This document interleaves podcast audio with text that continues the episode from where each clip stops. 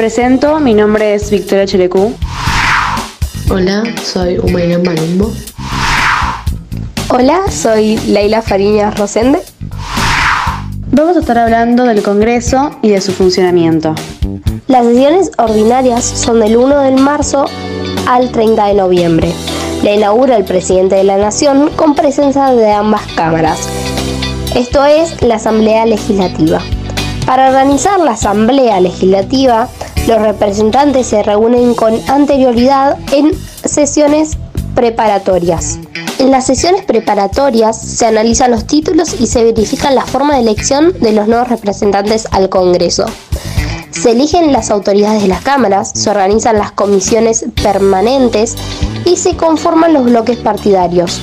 Después se forman los interbloques, que son una asociación de un conjunto de diversos bloques, esto depende de tu afinidad política.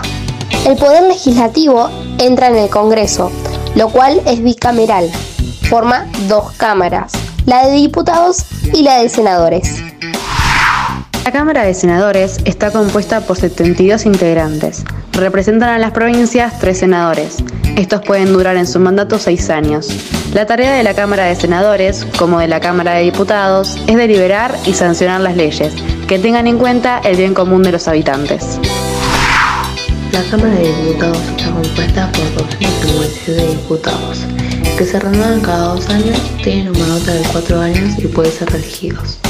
La Cámara de Diputados es quien debe formular las acusaciones al presidente de la Nación, vicepresidente, ministros y los miembros de la Corte Suprema. Dichas acusaciones requieren una aprobación de la tercera parte de la Cámara.